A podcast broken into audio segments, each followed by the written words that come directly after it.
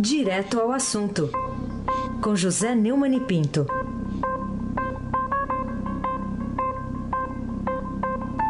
Aquele que não dorme. Neumann, bom dia. Não durmo de touca, né? Não. Bo- bom dia. Bom dia, Raíssen Abac. Bom dia, Camila Tulinski. Bom dia, Afrônio Vanderlei. Bom dia.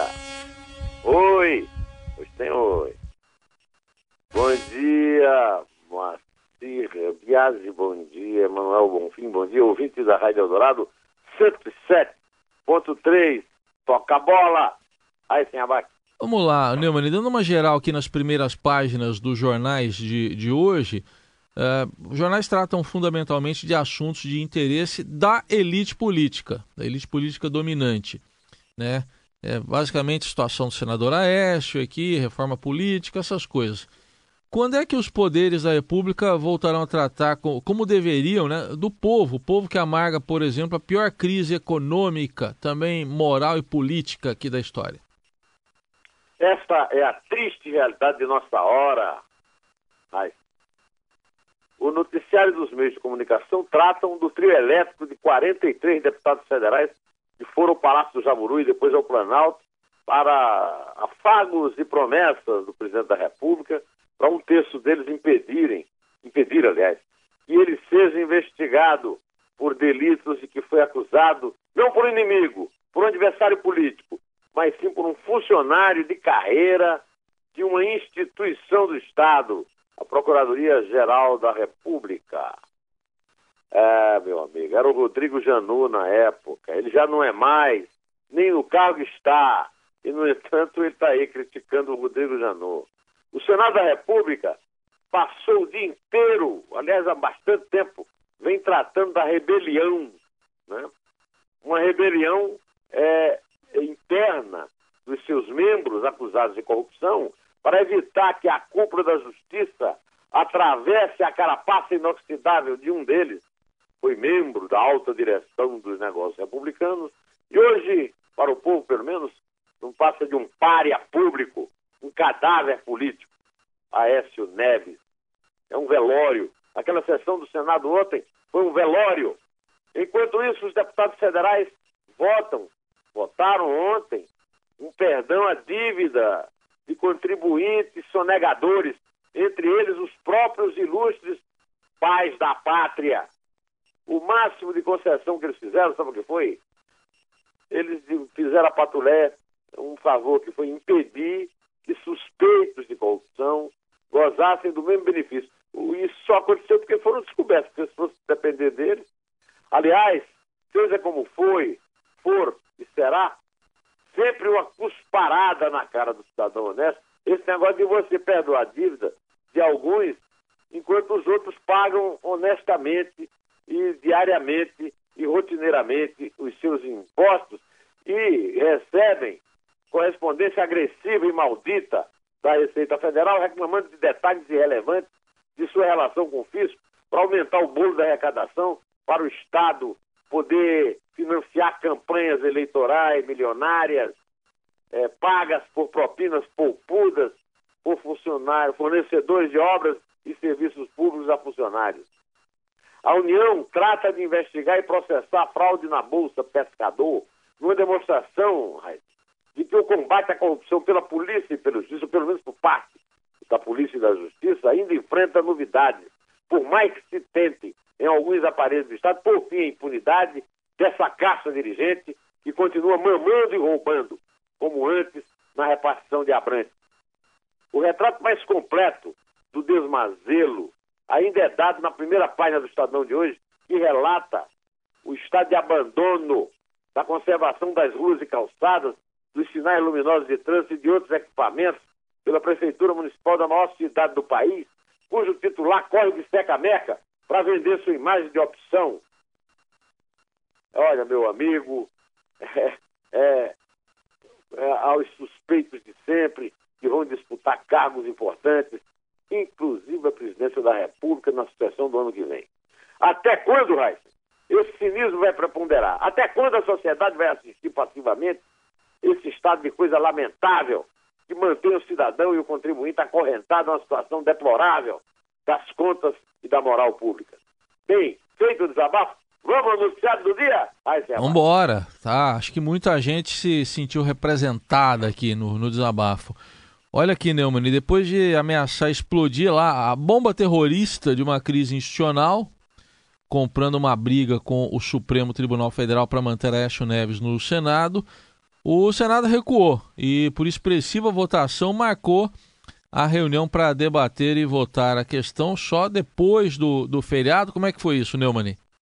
É, ontem eh, nós, eh, no fim da tarde, né, fomos surpreendidos. Eu estava, inclusive, fazendo o Estadão às 5 com o Emanuel Bonfim e fomos surpreendidos no fim do programa, já 5h20, 5h25, com a notícia de que o ministro Edson Fachin, do Supremo Tribunal Federal, decidiu rejeitar um mandado de segurança impetrado pela defesa de Aécio Neves, doutor Roberto Toron, que pretendia suspender o afastamento dele das funções parlamentares até o julgamento pelo plenário do Supremo de uma ação que trata de aplicação de medidas cautelares à política. A discussão dessa ação está marcada para 11 de outubro, quarta-feira que vem, né? daqui a uma semana. O afastamento de Aécio deve passar pelo crivo do Senado. Por 50 votos a 21, os senadores resolveram adiar de novo a sessão em que ia decidir, iriam decidir se acatariam ou não a decisão da primeira turma do Supremo Tribunal Federal, que determinou por 3 a 2 o afastamento de Aécio do Senado. O colegiado ainda chegou a determinar o recolhimento noturno né, do Aécio, né? tem que ficar em casa de noite. O tema vai ser discutido em sessão no dia 17 de outubro, quer dizer, ele deram uma semana para o Supremo recuar, essa é que é a verdade. O resultado foi sim ao debate acalorado entre parlamentares, tomou conta do plenário na, na, ontem. Né? O senador Renan Calheiro, do PMDB, chegou a declarar que adiar a votação era mesmo que dissolver o parlamento. Vamos ouvir o Renan, Frank? Se o Senado se submeter a isso, eu acho que o mais recomendável para a mesa diretora era pegar a chave do Senado Federal e fazer como fizeram na ditadura militar entregar ao Supremo Tribunal Federal, com todo respeito. Olha, respeito nenhum. Aliás, respeito, Renan Calheiros não merece. A verdade, essa história de chave aí, é, a chave da cadeia é que tem que ser é, entregue ao Supremo para ele mandar prender esse bando de ladrão que responde a processos com o privilégio do foro privilegiado e depois vão defender os coleguinhas, né? Estão deblaterando como esse cara fez. Olha, esse Renan Calheiros aí é o réu ainda mais pródigo do que a S que o Lula, do qual tratei no meu artigo do Estadão hoje, a parábola do réu pródigo. Ó, o AS tem nove processos e o Lula seis. Valha-nos Deus, esse cara tem 12, nosso senhor. Que cinismo dessa choudra. Mas não pense o Vitor Idolado que ele é único e isolado. Ontem, muitos outros manifestaram-se. O líder do governo, que é um campeão em investigações, envolve filhos e até enteados, né, o Romero Jucá, orgulha-se de ter pegado um avião. Sabe de quem era o avião, Raiz? Hum. Como é que você não sabe, Raiz? É eu sei, eu sei, é, é meu e seu. O cara pegou um avião da FAB em Boa É meu e seu a favor do Aécio. Ele e foi lá fazer um implante capilar, né? É. E o que, é que, a gente pode dizer de Jade Barbalho, que já teve de renunciar ao mandato de senador por acusações de furto, voltou ao Congresso pela porta da Câmara está de novo no Senado, depois de abençoado por meia dúzia. Não é uma, uma, uma força de expressão, não, são seis mesmo. Seis prescrições de processo como presente de aniversário, quando ele completou 70 anos. É, ele é como aqueles bourbons definidos por Talleyrand. Né? Ele nada esqueceu e nada aprendeu. Vamos ouvir, Afrânio, Sua Excelência, o prescrito. Com todo respeito ao Judiciário, o Supremo Tribunal Federal não é maior do que esta casa. Esta casa, é como já foi dito aqui, nós temos a legitimidade do voto popular. Obedecemos à Constituição e não aceitamos de forma alguma que a Constituição seja reinterpretada para diminuir o Senado da República. É, se ele tivesse respeito mesmo à justiça, ele teria acrescentado o Código Penal aí, né? O Código Penal também devia respeitar o Código Penal. Essa gente não se emenda. A cada nota de dinheiro público que essa gente rasga, vem um flash, como no piscinão de Ramos naquela novela da Globo. Porra, você lembra qual era a novela, não? Qual que era? Uma novela que tinha um negócio do piscinão de Ramos, cada, Cada ah, mergulho é. um flash. Cada mergulho, é, cada mergulho é um flash. É uma, uma novela da Glória Pérez. É, pois Vou é. ver depois. Ah, mais tarde eu pergunto ao, ao César Saqueto, lá na redação do Estado. Ele assiste com os gatinhos lá a novela, né? É. Agarrado com um monte de gato. Bom, vamos em frente, Raíssa Abac. Bom, vamos lá. Já já vou tentar dar o, o, o nome da, da novela aqui. Olha só, é, que tal a, vamos chamar de procissão. Hoje é dia de São Francisco de Assis, né? Ah, é É. dia do Edando que se É, recebe. hoje é o dia do, do Edando que você recebe o bom, né? O, da- o da É, Bíblia. tá? O- né? Bom, que tal a procissão dos candidatos a emendas orçamentárias e perdão de dívidas com a União que desfilou lá de um lado para o outro na Praça dos Três Poderes para evitar aí que o Supremo, né? Você chama de morcegões de toga, né? Investiguem aí o, o presidente Temer. Aliás, você viu que ele prometeu coisa fiado, né? Eu falei É, tá- fiado. Tá, é, tá, tá na base do fiado. Fiado, né? Com F. É, É. tá na base do fiado em plena época do, do crédito é, automático. Isso. Na estratégia para tentar barrar a segunda denúncia por de organização criminosa na Câmara, o doutor Michel Miguel abriu nessa terça ontem, né, o Palácio Planalto e recebeu, de acordo com a última agenda oficial divulgada, 43 parlamentares. Na lista não, da lista não constavam os políticos que foram ao Palácio de última hora. Na verdade, foram mais de 50, viu? Estavam relacionados. É o caso, por exemplo, de Beto Mansur, que agora está ganhando fama por organizar essa, essa, digamos, se temos aqui o nosso líder, essa suruba, nada seletiva, né? É, houve deputados que gostavam da agenda, mas disseram que não iriam. O caso da, da Tucana Sheridan e do Tucano Nilson Leitão, a Sheridan, a a Sheridan foi tratada como deputado pela brilhante e competente assessoria de comunicação do Temer. Em maratona de mais de 12 horas, ele se reuniu conforme a agenda oficial com esses deputados é, e, meu amigo, a última audiência começou às 10h20 da noite. E não foi, não foi para o Joézer Batista, viu? Sim. Anote aí. Dessa Tá. vez, às 10h20 da noite, o presidente estava do Palácio do Planalto e não recebeu o Joézer Batista. Ele saiu do Palácio às 23h45. Será que recebeu algum bandido no Jaburu depois? Isso aí ninguém vai saber, né? Hum. Logo cedo, ele já andou distribuindo, inclusive eu comentei isso ontem no Estadão, às 5, uma série de é, é, twitters, twitters, dizendo que o diálogo é fundamental para a harmonia entre os poderes e que conversar com representantes de todos os partidos da base, de todas as regiões do Brasil, acrescentando que esta é uma rotina que sempre manteve. Heisen, o cinismo do Temer não se limita a comprar voto com dinheiro público e perdoar dívida pública para se livrar de uma investigação. O cara mente pro público em rede, de, em rede social, rapaz. Vamos combinar que se ele não tivesse culpa no cartório, não tinha por que fugir da polícia e da polícia, como está fazendo, num- numa via crucis pública com esse bando de deputados. Era só ele explicar da justiça. E aí ele também vai se dar o luxo de mentir descaradamente pro povo. Rapaz, eu vou lhe dizer um negócio, viu? Eu sinto muita vergonha de ter esse. Bom, então tá aí essa. Você viu que agora, então, só para 2018, alguns pagamentos aí. O, o, o Neumann, a novela é o clone, viu? É, o clone. Foi a papel da Ah, Mara Manzan, É, infelizmente. graças ao César Google Saqueiro. Isso, é. O, o Afrani me ajudou aqui também. A Mara Manzan, que é a A Frane atriz. também é noveleiro. É noveleiro. Mara Manzan marcou esse papel aí. Ela foi, ela faleceu já, faleceu em 2009, a atriz aí que, que fez esse papel. Bom, o, o Neumann, vamos seguir aqui com outros destaques Pega o enterro. Bom, ah, ah, você falou aí do dessa romaria ao Planalto, né?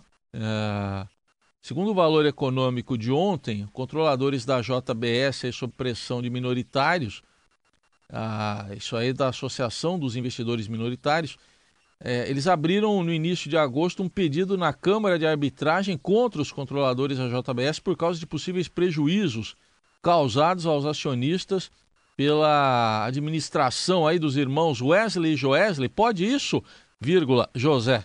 É, segundo os advogados da JBS, vírgula. Tudo que existe errado está reunido ali. O advogado da JBS está dizendo.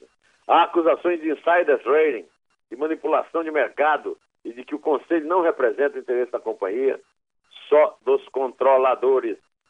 O advogado da JBS também quer o BNDES no processo e afirma: acho que o BNDES tem a obrigação moral, como gestor de recursos do povo brasileiro, de se juntar na, na autoria da arbitragem. O Valposto, que é o advogado, também criticou a Comissão dos Valores Imobiliários no que se refere a possíveis ações que poderiam ser tomadas contra a empresa. É uma empresa do novo mercado que não respeita absolutamente nada.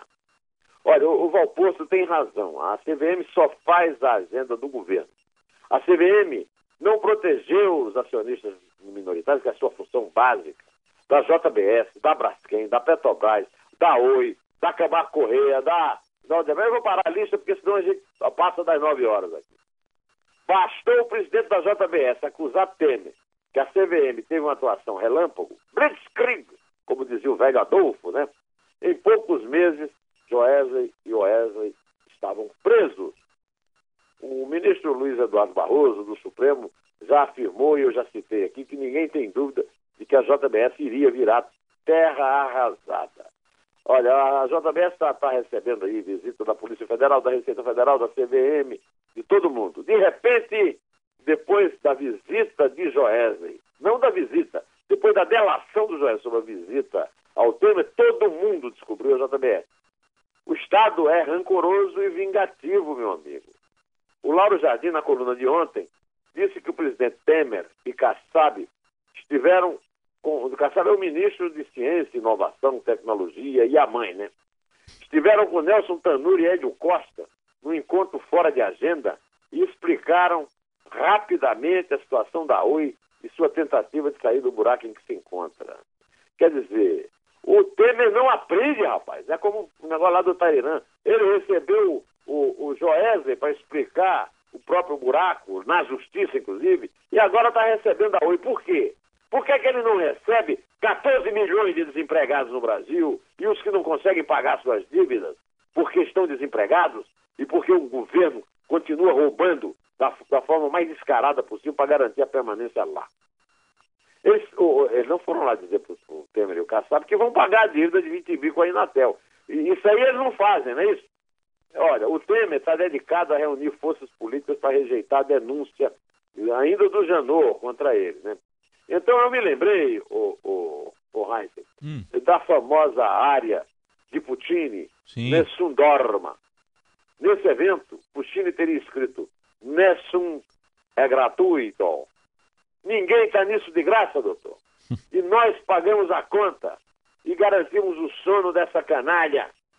E durmam-se com um barulho desse enquanto nós ouvimos aqui Luciano Pavarotti de Sundorma.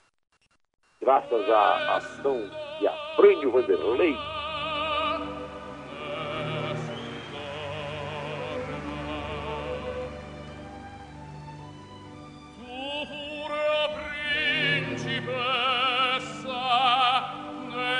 apre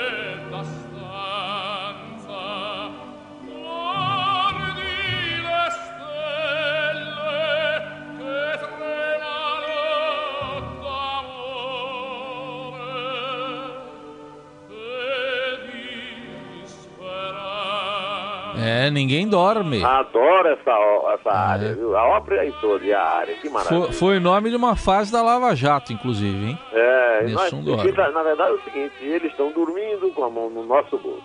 E nós não conseguimos dormir porque eles não tiram a mão do nosso bolso. Isso. Vamos contar, Raiz? Vamos lá. É três. É dois. É um. Em pé.